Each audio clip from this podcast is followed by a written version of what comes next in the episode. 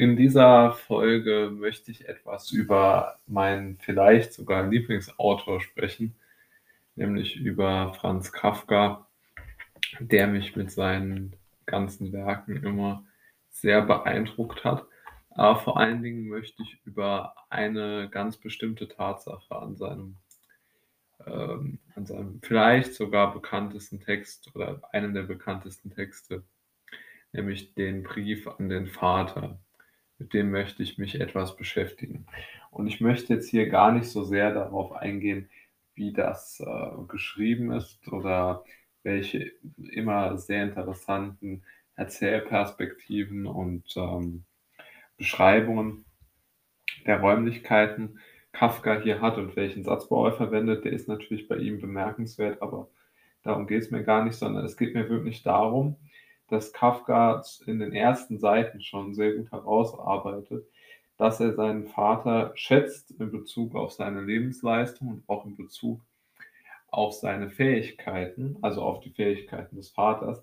Aber er stellt auch ganz, ganz klar heraus, dass genau diese Fähigkeiten es sind, die ihm halt ganz einfach ähm, fehlen. Ja, also dass sozusagen sein Sohn niemals dann aber auch an die Erwartungen des Vaters ähm, herankommen kann. Also sozusagen die Undankbarkeit, die äh, der Vater gegenüber Kafka sozusagen verspürt, die recht oder sozusagen sagt, Kafka, er kann diesen Gedanken verstehen, aber gleichzeitig zeigt er auch ganz klar, wieso er ähm, es, äh, es nicht geschafft hat, seinen Vater irgendwo hier ähm, in ein, es geht eigentlich auch nicht darum, dass er irgendwas gegen ihn hat, sondern es geht wirklich darum, dass er einfach keine offene Beziehung zu ihm haben kann. Er kann mit ihm sich über nichts unterhalten. Es ist sozusagen ein Nichtverhältnis, ein ein, ein zwar wertschätzendes auf die Distanz, aber halt in diesem Vater-Sohn-Gespann sehr, sehr ja, unglückliche Paarung zumindest.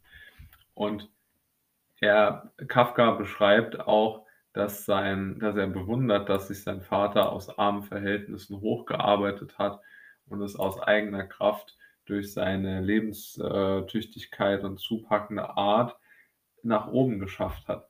Aber er beschreibt auch, dass sein Vater grob, polternd, selbstgerecht und auch in gewisser Weise, ja, diese, diesen enormen Unternehmergeist gepaart mit diesem Fleiß und diesem Ethos, den kann er halt nicht auf sich anwenden, weil er es nicht möchte. Und damit kommt sozusagen ähm, der, der soll man sagen, der Widerspruch heraus. Und er sagt auch, dass er der Meinung ist, also Kafka ist der Meinung, dass mein Kind nur so behandeln kann, wie man selbst ähm, geschaffen ist.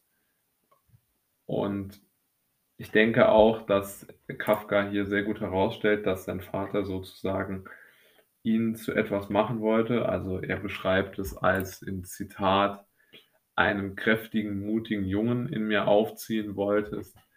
Und genau das hm, hat Kafka sozusagen versucht zu unterbinden. Also er wollte nicht, dass sein Vater ihn dahin entwickelt bekommt. Er wollte sich, glaube ich, von ihm nicht verändern lassen. Aber halt aufgrund seiner natürlichen Autorität hatte der Vater natürlich einen Einfluss auf Kafka und deshalb hat Kafka auch von ihm Angst. Also eine sehr interessante Paarung, äh, die Kafka hier erzählt und natürlich sehr beeindruckend, wie treffend und gut er das beschrieben hat.